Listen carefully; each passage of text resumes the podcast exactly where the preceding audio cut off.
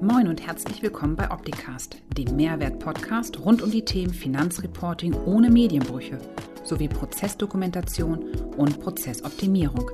Bleibt informiert mit eurem Gastgeber Paul Liese. Moin moin und herzlich willkommen zu einer weiteren Folge HSP Live um 11.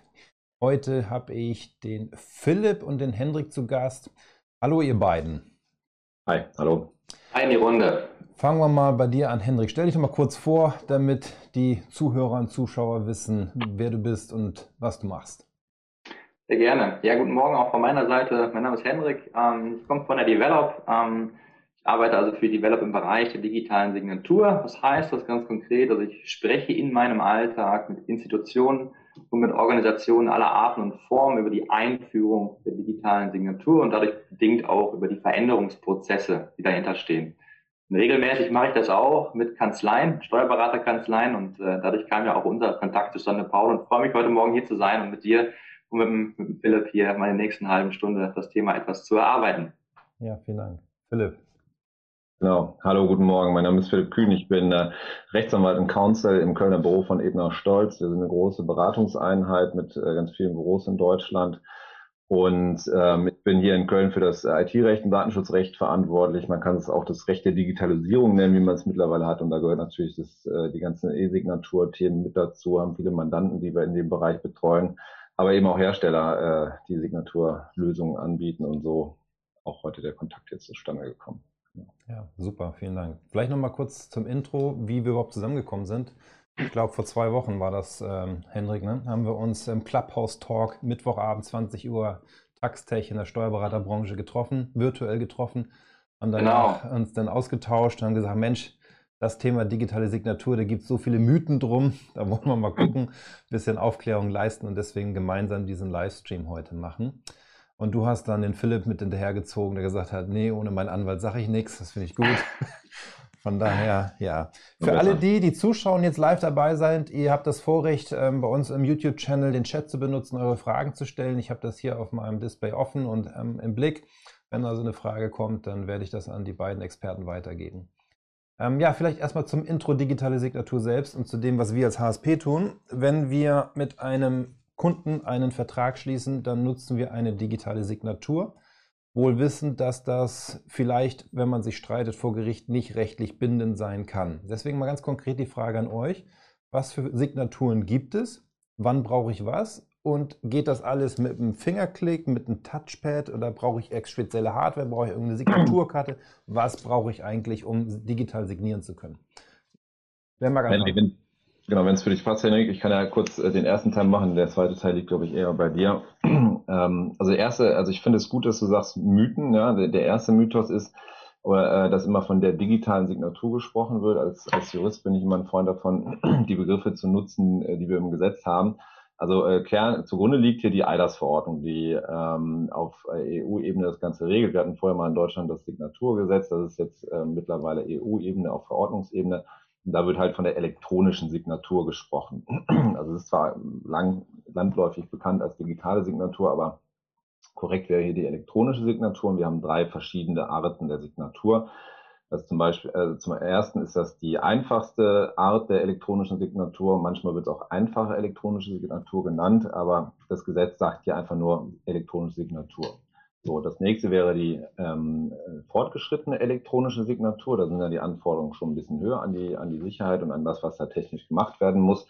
Und das äh, die letzte Stufe, und äh, das ist das, was dann auch am, am höchsten ist von der Anforderung her, aber auch vom Beweiswert her nachher, können wir vielleicht nachher nochmal was zu sagen, das ist die qualifizierte elektronische Signatur. Das sind die drei Abstufungen, die das Gesetz hier kennt an der Stelle.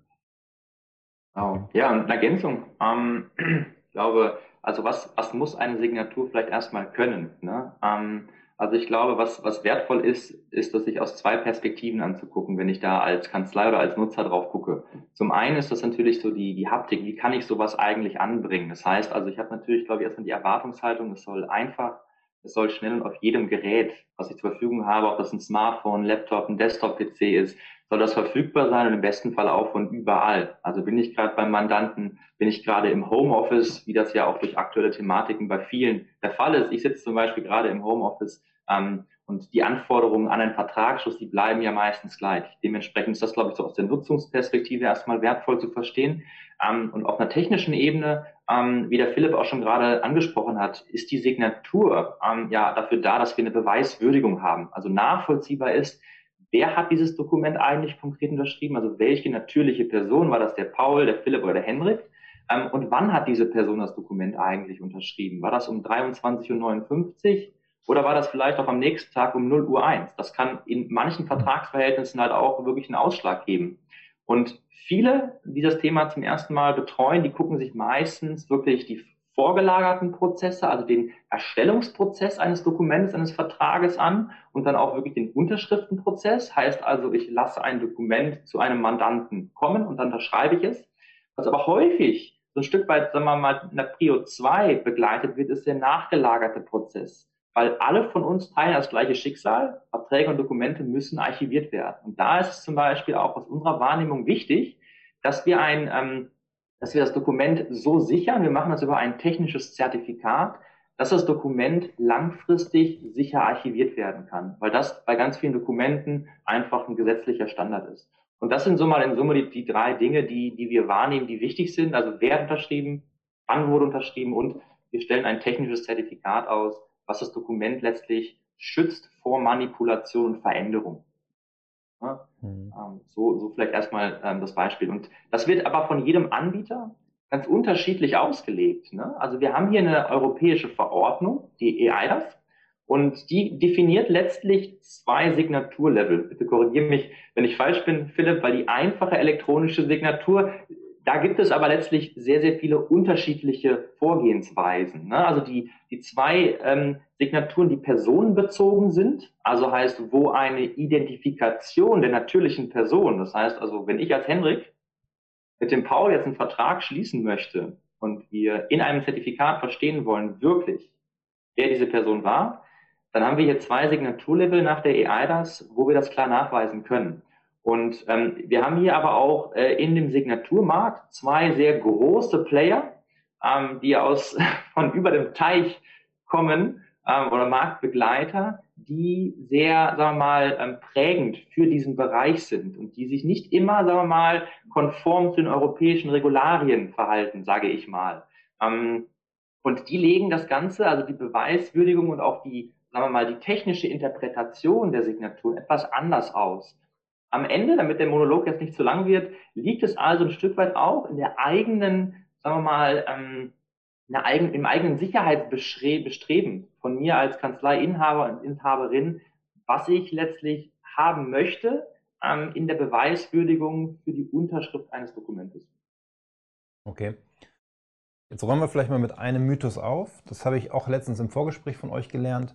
Wenn ich ein Dokument per E-Mail bekomme, ausdrucke, unterschreibe, einscanne und zurückschicke, ist das kein Unterschied, als wenn ich es über eine elektronische Signatur, eine einfache Signatur unterschreiben würde. Oder habe ich das falsch verstanden? Nein, hast du richtig verstanden. Also es ist eigentlich relativ einfach, wenn man immer guckt, was, was, was sagt denn dieses Dokument aus. Das, äh, wenn ich das tatsächlich, und das ist ja, passiert ja ganz häufig im Business, und das haben wir immer, diese, die, die Frage ist ja immer, welche Dokumente kann ich denn überhaupt mit der einfachen Signatur unterzeichnen? Wann brauche ich die qualifizierte elektronische Signatur? Das ist wirklich eine ganz häufige Frage, die wir auch im Zusammenhang äh, mit euch, Henrik, ja oft auch haben bei euren, Kunden. Und äh, da kommt genau das, äh, was du gerade gesagt hast, Paul. Ähm, ganz oft als Antwort ja normalerweise machen wir es so, wir drucken es aus, unterschreiben es, scannen es ein, schicken es zurück. Und das, was ihr damit beweisen könnt, ist letztendlich einfach nur, dass äh, auf dem äh, Ausge das quasi auf dem auf dem Scan ähm, dass, dass das ein Bild ist sozusagen. Ja? Ein Scan ist ja nichts anderes als ein Bild einer, einer, einer Unterschrift und mehr ist das letztendlich nicht. Das ist keine Unterschrift oder sonst irgendwas und ähnlich ist es auch wie bei einer einfachen elektronischen Signatur. Das ist ja letztendlich nur ein, ein Snip, ein JPEG, was auch immer, was man dann letztendlich aufs Dokument draufstempelt, was dann mit einem Zeitstempel und sowas versehen wird. Das klar, das ist ein Add-on dazu. Hast ja auch, aber wenn du ein PDF erstellst zum Beispiel, aber den, den Punkt, wer hat das konkret unterschrieben, durch den Nachweis, äh, Handschrift und sonst irgendwas, das kannst du halt nicht machen, weil es nur ein Abbild ist der, der Unterschrift und das ist ähnlich wie bei der einfachen elektronischen Signatur. Was brauche ich denn jetzt an Hardware oder Technik, um eine qualifizierte Signatur leisten zu können?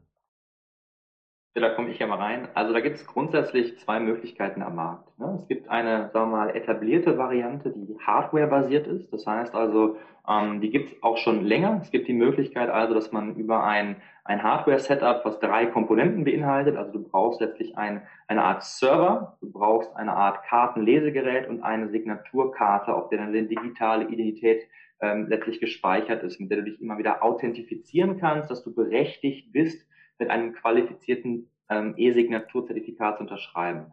Ähm, hier gibt es Vor- und Nachteile. Ähm, sagen wir mal, die Situation stellt sich so dar, dass du halt hier meistens arbeitsplatzgebunden bist, ne? weil du halt in einem, sagen wir mal, lokalen ähm, äh, Konstrukt arbeitest. Wenn du, sagen wir mal, auf eine etwas modernere und flexiblere Option setzen möchtest, die wir jetzt zum Beispiel auch anbieten, nennt sich das, ähm, ist es, oder ist es eine Fernsignatur? Ähm, das heißt, dass du keine Hardware benötigst, außer das Endgerät, also dein Smartphone zum Beispiel, dein Laptop oder auch dein Desktop-PC, über den du dann letztlich ähm, auf unsere E-Signatur-Lösung in deinem Browser oder in deiner App zugreifst und die digitale Identität, die vormals auf der Signaturkarte gespeichert war, die liegt jetzt bei einem sogenannten Vertrauensdiensteanbieter, mit dem wir als E-Signatur-Softwareanbieter kooperieren ähm, und die auch die Identifizierungsprüfung ähm, in einem so, solchen Prozess übernehmen. Das heißt, es ist also gesetzlich auch geregelt, äh, mit wem wir als Signaturanbieter hier zusammenarbeiten müssen. Das ist nämlich dieser Vertrauensdiensteanbieter, der für zwei Dinge verantwortlich ist, für die ähm, für die Identifizierung und die Prüfung der natürlichen Person und für die Ausstellung der Signaturzertifikate, mit denen ich dann nachher das Dokument unterschreiben kann. Genau. Also letztlich gibt es zwei Optionen. Ähm, und wenn man zum Beispiel sagt, man möchte aus dem Homeoffice unterschreiben, ähm, dann gibt es eine, eine, mittlerweile eine starke Tendenz zu der Version ohne Hardware. Okay, das bedeutet aber auch, jetzt mal aus Sicht einer Kanzlei gesprochen, wenn ich darüber nachdenke als Kanzleiinhaber, möchte, dass meine Mandanten den Jahresabschluss elektronisch signieren, mhm. dass derjenige, der die elektronische Signatur leistet, einen Account oder irgendwo diese, diese Nachweismöglichkeit für sich angelegt haben muss. Absolut. Äh, das heißt also, ähm, das ist sicherlich eine Thematik, die den Markt auch bewegt. Ne? Ähm, also viele von uns könnten es so interpretieren, dass es halt ein weiterer Account ist, bei dem ich mich anmelden muss. Ne? Also fest steht per Gesetz, dass ähm, wir eine digitale Identität benötigen, auf der diese Signaturzertifikate ausgestellt werden. Also ganz konkret im Kanzleiumfeld. Ähm, Paul, wenn du mein Steuerberater bist und du legst mir zum Beispiel einen Prüfbericht für, einen, für einen Jahresabschluss vor, ähm, dann hätte ich als, als Geschäftsführer von der Hendrik Siemes AG, hätte ich jetzt die Verpflichtung, dass ich bei dem Vertrauensdiensteanbieter, den du mir vorschlägst, ein Konto eröffne, mich dort einmalig über eines der unterschiedlichen Identifikationsmethoden ausweise und erst dann qualifiziert elektronisch signieren kann. Also das ist, das ist eine gewisse, sagen wir mal, prozessuale Hürde, die genommen werden muss. Da gibt es, gibt es Möglichkeiten, wie man das machen kann, um das auch möglichst charmant zu machen, aber das ist zumindest ein Schritt, der genommen werden muss. Ne? Genau. Mhm kenne das so ähnlich. Beim zum Beispiel Versand des digitalen Finanzberichts an die Banken brauche ich auch so ein spezielles Zertifikat, was ich bei der Schufa beantragen kann, um dann meinen Bericht ähm, ja, über die entsprechenden Schnittstellen an meine Bank schicken zu können. Kann mhm. ich dann dieses Zertifikat, nenne ich es mal, was ich dort bei diesem Vertrauensdiensteanbieter bekomme, auch für andere Anbieter von elektronischen Signaturen verwenden oder gilt das dann zum Beispiel nur für die Lösung von euch?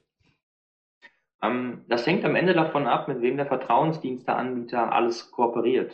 Letztlich ist das theoretisch auf jeden Fall möglich. Es gibt hier auch schon am Markt Bestrebungen von Diensten, ähm, wie zum Beispiel der Verimi. Ähm, das ist letztlich ein Dienst, der ähm, anbietet, dich als natürliche Person zu identifizieren und dann diese digitale Identität in möglichst viele Netzwerke versucht zu integrieren, sodass genau diese Hürde letztlich reduziert wird. Dass ich als natürliche Person, als Hendrik Siemes, eigentlich nur noch eine, vielleicht zwei digitale Identitäten benötige, um mich bei möglichst vielen digitalen Services zu identifizieren. Mhm. Ähm, aktuell ist es so, dass du ähm, bei uns letztlich als natürliche Person, häufig natürlich im Kontext deiner Kanzlei unterschreibst, aber das bedingt natürlich auch, dass du das auch im privaten Einsatz gebrauchen kannst. Genau. Ne? Also das ist ähm, etwas, was du privat wie aber auch beruflich nutzen kannst. So, jetzt habe ich so ein Dokument, was ich als PDF erzeugt habe. Das lade ich dann zum Beispiel bei euch in die Plattform hoch, mhm. definiere dann den Bereich, wo wer seine elektronische Signatur ranklemmen soll. Die Kommunikation funktioniert ja trotzdem noch über E-Mail. Und ich bekomme dann einen Link, um auf die Plattform mich anzumelden, das zu öffnen, anzuschauen und dann zu signieren. Richtig? Ganz genau. Also das heißt, also man muss hier unterscheiden unter Personen, die letztlich direkten Zugriff auf das E-Signatur haben und, und User oder Mandanten, die, sagen wir mal, als, als externe betrachtet werden, die also keine Software benötigen, sondern das Dokument sich letztlich in ihrem Browser angucken können und es dort sichten, prüfen und dann unterschreiben können. Genau. Ja. Okay, das funktioniert über eine E-Mail. Genau. Hm, okay, was bedeutet jetzt also Call to Action für den Steuerberater, der mit dem Thema spielt? Er müsste sich jetzt überlegen, mit welcher Plattform er arbeiten möchte, wer der Diensteanbieter im Hintergrund ist und dann seine Mandanten aktiv ansprechen, hey, hier, das ist ab sofort, ich möchte gerne elektronische Signaturen machen, bitte holt euch dort einen Account, beziehungsweise verifiziert euch dort, dass ihr wirklich ihr seid. Ähm, ja, also ich glaube, die Frage, die man sich stellen kann, ist zumindest mal, was hält mich denn eigentlich davon ab, digital zu unterschreiben? Also was, was gibt es da Dinge, die ich identifizieren kann? Und ist es eigentlich notwendig, dass ich alles ausdrucke weiterhin? Ähm, und dann, genau wie du gesagt hast, die Fragen, ähm, welche Plattform vereint eigentlich schon alle, alle Services, vielleicht auch alle Signaturlevel, sodass ich aus dem gesamten Blumenstrauß der Möglichkeiten der EIDAS-Verordnung ergreifen kann. Ähm, und dann hilft es total, wenn man in einer Art Rundschreiben seine Mandantschaft darüber informiert, dass man zukünftig ähm, auf, mit einer elektronischen Signatur das Ganze unterschreiben möchte. Und es gibt hier zum Beispiel auch eine, eine sehr charmante Möglichkeit, ähm, dass man sich als Kanzlei ähm, als sogenannten Identifizierer schulen lassen kann. Es gibt also auch die Möglichkeit, dass Paul Du mit deinen Kunden und Mandanten oder der, oder der Philipp zum Beispiel könnte jetzt, wenn er beim Mandanten bei uns jetzt sitzt und er als Identifizierer ausgebildet ist, könnte er sagen, Henrik, weißt du was, ich würde gerne mit dir in Zukunft ähm, unsere Verträge digital unterschreiben, ähm, lass uns doch mal kurz bitte hier über mein Touchpad oder mein Handy dich identifizieren. Das ist eine sogenannte Vor-Ort-Identifikation, die über eine App funktioniert.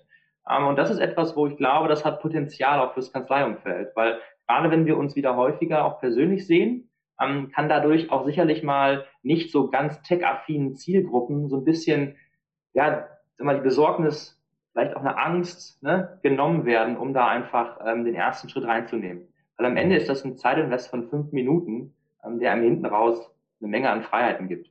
Ja. Aber Philipp, muss ich, wenn ich das bei mir in der Kanzlei umstellen will, mit meinen Mandanten irgendwie eine schriftliche Vereinbarung dafür treffen, dass ich künftig digital oder elektronisch signieren möchte? Oder ist das einfach nur gemeinsame Zustimmung? Also kommt grundsätzlich immer darauf an, Juristenantwort, aber es tatsächlich es kommt darauf an, was du mit ihm vereinbart hast. Wenn du mit ihm ähm, in deinem Mandatsvertrag aus irgendeinem Grund vereinbart hast, wir unterschreiben immer äh, handschriftlich per äh, Wet Ink, ja, ähm, dann ähm, müsste ich da vielleicht einen Zusatz zu machen. Mir wäre es aber nicht bekannt, dass, dass sowas Usus ist. Normalerweise hast du, wenn überhaupt, vereinbart, dass du vielleicht gewisse Sachen schriftlich machst, ja, äh, gewisse, gewisse Abläufe, Prozesse. Und äh, sofern du nur schriftlich vereinbart hast, äh, ist das eine vertragliche äh, Schriftform, äh, eine vertragliche Schriftformvereinbarung. Die kannst du ohne weiteres auch durch eine elektronische äh, Signatur ersetzen entsprechend.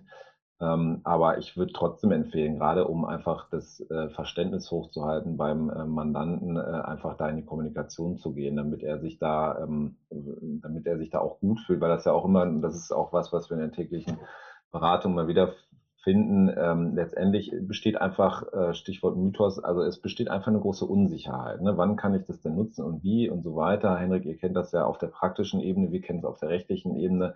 Also da würde ich, wie bei jedem Change-Prozess auch, ähm, würde ich letztendlich da in die Kommunikation gehen. Aber konkrete schriftliche Vereinbarungen sehe ich da erstmal nicht. Wie gesagt, es sei denn, es gibt im Einzelfall Sachen, wo ich von abweichen muss, dann muss ich dann eine Zusatzvereinbarung machen. Aber es wäre mir nicht bekannt, dass sowas regelmäßig der Fall ist. Also bei uns kenne ich es jetzt zum Beispiel in den juristischen Mandatsverträgen äh, nicht. Ich würde gerne noch eine Sache ergänzen. Ähm, ich, ich, erlebe das manchmal so, dass äh, dann Kanzleien oder auch generell einfach Unternehmen, die diesen Wandlungsprozess gehen wollen, mit der Erwartungshaltung in diesen Change-Prozess reingehen, dass alle Mandanten das jetzt auch mitmachen müssen. Und ich glaube, wenn man da aber auch offen darüber spricht, dass man sagt, hey, es ist, glaube ich, ähm, nicht realistisch, dass alle Mandanten sofort mit offenen Armen auf euch zukommen und sagen, hey, das ist das, worauf wir gewartet haben, weil das natürlich etwas ist, was sich über Jahrzehnte etabliert hat. Ne? Also man muss sich einfach auch mal vorstellen, das ist nicht nur ein prozessualer eine prozessuale Veränderung, sondern eigentlich auch häufig eine tief sitzende emotionale Veränderung, die wir hier anstreben. Wir haben unsere gesamte schulische, akademische und berufliche Laufbahn bisher haben wir mit, mit Wet Ink unterschrieben, wie Philipp ja eben auch sagte. Und das jetzt umzustellen, das ist ähm, etwas mehr als nur eine Software einzukaufen. Ne? Und das muss man natürlich auch dann über einen, über einen gewissen Zeitraum auch seinen Mandanten näher bringen. Ne? Also ähm, es hilft hier sicherlich, so erlebe ich das auch bei den Kanzleien, mit denen wir jetzt schon sehr eng zusammenarbeiten, ähm, erstmal die Erwartung so zu schüren, dass man versucht, seine eigenen internen Prozesse so zu verändern und so anzupassen, dass man als Vorbild für seine Mandanten fungieren kann und dann für, für seine Mandantschaft mit reinnimmt, um so auch natürlich authentisch das Ganze nach außen zu tragen.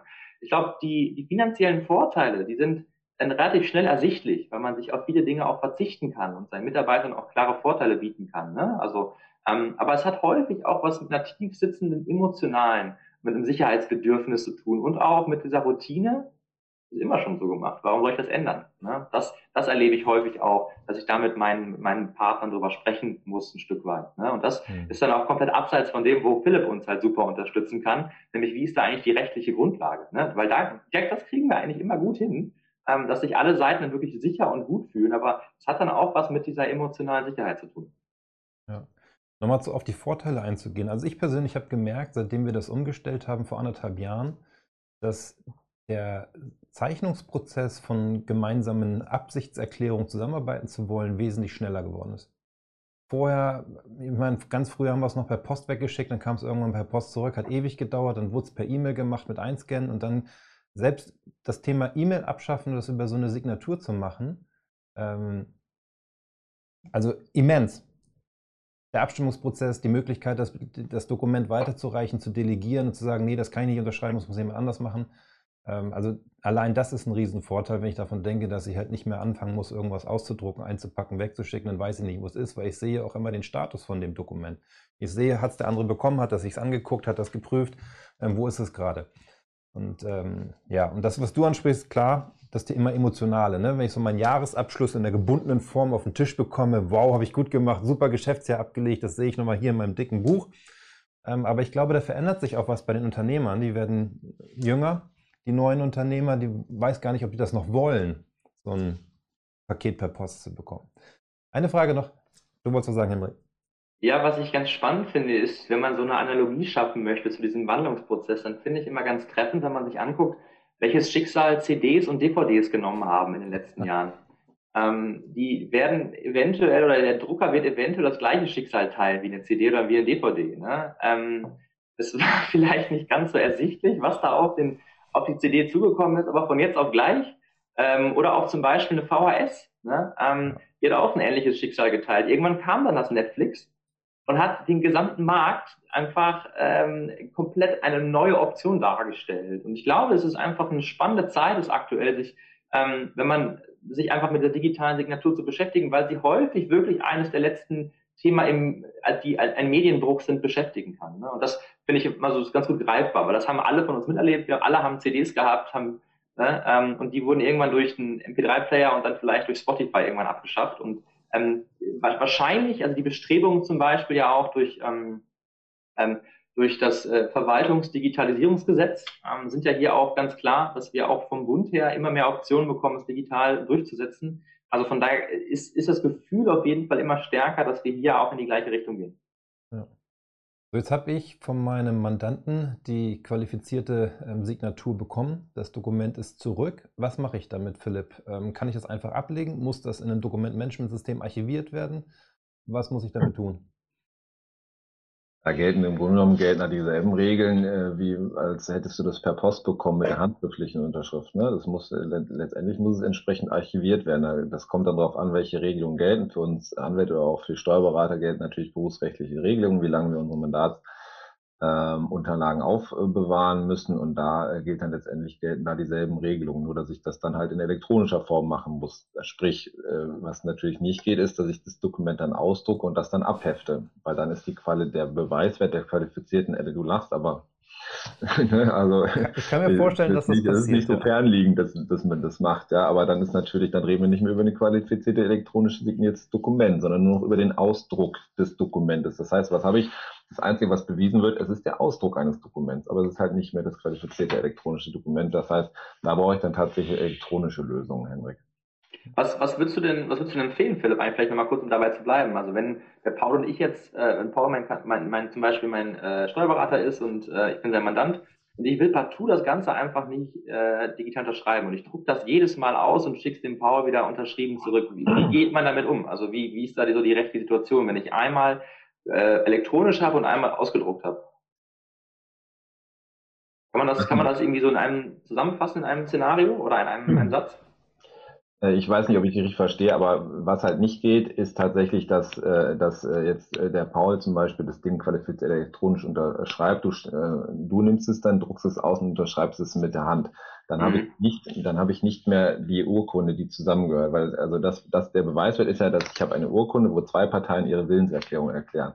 Und das habe ich dann nicht mehr, weil das dann auseinanderfällt. Das eine ist das qualifizierte elektronische Dokument, das andere ist das, was ausgedruckt ist. Bei dem einen mhm. hat der Paul gezeichnet, und bei dem anderen ist, das hat der Henry gezeichnet. Aber wir haben kein Dokument mehr, wo zusammenhängend ähm, beurkundet wurde, dass ihr das gemeinsam bestimmt habt. Und das ist das, da muss ich dann höllisch aufpassen. Das heißt, in solchen Situationen muss ich mich mit dem Mandanten darauf vereinbaren, was nehme ich denn jetzt? Weil da geht dann entweder oder. Und das bedeutet das auch, dass ich das Dokument, was am Ende von beiden digital signiert wurde, in der Plattform vom Hendrik liegen lassen kann? Oder muss ich es in mein zum Beispiel Dokumentmanagementsystem übernehmen? Also da gibt es wahrscheinlich unterschiedliche Antworten. Das hängt vom, vom Plattformanbieter ab. Bei, bei uns ist es jetzt konkret so, dass ähm, ähm, letztlich wir mit der Plattform diesen Signaturprozess ähm, begleiten. Und nach dem Prozess, also ein Archivierungsteil zum Beispiel, der ist losgelöst von uns. Und da kannst du, kannst du wirklich sehr individuell vorgehen, auf Basis zum Beispiel einer Bestandsinfrastruktur. Also wenn du Dokumentmanagement hast, wenn du mit der DATEV arbeitest oder wie zum Beispiel mit einem, mit einem Mandantenportal wie dem Kanzleiland, dann kannst du auch dort die Dokumente wieder einspeisen und, und speichern. Manche arbeiten auch mit lokalen Speichern, laden sich dann runter. Die Empfehlung ist auf jeden Fall, dass man sich das Dokument runterlädt, in einem Ort der Wahl abspeichert, damit man bei Bedarf darauf zugreifen kann. Weil die Lösung Develop Sign ist jetzt keine, äh, ist jetzt kein Speichermedium, sondern es ist etwas, was den Signaturprozess begleiten soll, unterstützen und vereinfachen soll. Ne? Mhm. Genau, das haben wir aber tatsächlich häufiger, wenn wir auch Plattformanbieter äh, beraten, ähm, dass wir dann immer sagen, passt bitte auf, ähm, wenn äh, das, das Mandanten oder das Kunden nicht davon ausgehen, dass das eine Archivierungslösung ist, womit sie, und da ist dann das Stichwort GOBD-konform arbeiten können. Ja, wir haben in Deutschland die Grundsätze zur ordnungsgemäßen nee, zur ordnungsmäßigen Führung und Aufbewahrung von Büchern, Aufzeichnungen, Unterlagen in elektronischer Form sowie zum Datenzugriff. Das, ist das kann ich auch. Jetzt, genau, das, ja, ich habe es jetzt gerade abgelesen, bin ich ehrlich. Das ist, äh, ähm, und ähm, das sind äh, Anforderungen, da muss ich mir als Plattformanbieter überlegen, will ich die erfüllen oder nicht. Wenn nicht, muss ich da, äh, sollte ich da ausdrücklich darauf hinweisen, dass die Lösung nicht GOBD-konform ist, damit es da nachher nicht zum Streit kommt, sozusagen. Ja, und äh, Henrik, ihr habt ja auch Lösungen, die GOBD konform arbeiten, äh, aber halt eben nicht alle. Ne? Und dann muss ich dann schon wissen, wo ich das dann letztendlich dann auch speichere. Weil diese Anforderungen muss ich dann letztendlich, ähm, das ist das, was ich meine, das, was eben im, äh, in der analogen Welt gilt, äh, dafür gibt es halt, um diese, um diese Anforderungen, die da gelten, äh, in die digitale Welt zu übertragen, da gibt es Regelungen, da muss ich mal gucken, erfülle ich mit dieser Archivierungslösung, die ich dann anstrebe, wo ich das qualifizierte elektronische Dokument ablege, erfülle ich das ja oder nein? Mhm.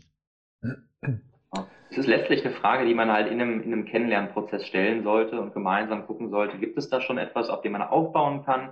Oder besteht die Bereitschaft, halt auch was Neues mit einzuführen in Ergänzung zu einer elektronischen Signatur? Ja.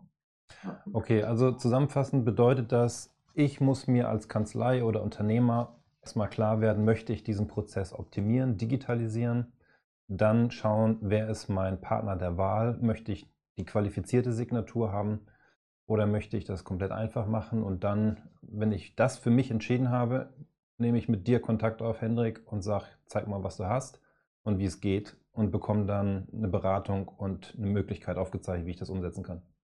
Gerne auch schon vorher. Also ich glaube, viele, mit denen ich spreche, viele Kanzleiinhaberinnen und Inhaber sind auch noch am Anfang ihres Entscheidungsprozesses und ähm, können halt über eine, über einfach eine Anbieter, einen Anbieter kennenlernen, einfach auch nochmal sich tiefer in diesen Prozess hereinbegeben, weil der Alltag für viele von euch Steuerberatern ja auch einfach super hektisch und busy ist aktuell, ne? also gerade jetzt in Corona-Zeiten. Also von daher, ähm, ich glaube, sobald man wirklich das konkrete Gespräch zu Anbietern sucht, ergeben sich auch nochmal ganz neue Lösungsräume und Lösungsideen. Also von daher kann ich euch nur ermutigen, ähm, entweder selber als Kanzleiinhaber oder zum Beispiel aber auch mal Assistenzkräfte auf die Suche zu schicken, weil häufig ähm, sind das eigentlich die zentralen Personen in Kanzleien, die so etwas nutzen, weil die ja jetzt aktuell häufig Signaturmappen anfertigen, aussetzen und dementsprechend auch die Mitarbeiter und Mitarbeiter sind, die überzeugt werden müssen, diesen Veränderungsprozess durchzuführen. Also ich kann auch empfehlen, dass wenn, ne, wenn die Zeit knapp ist, auch einfach eure Mitarbeiterinnen und Mitarbeiter loszuschicken, mal auf die Suche. Da gibt es viele gute Informationen und klar, wir freuen uns natürlich,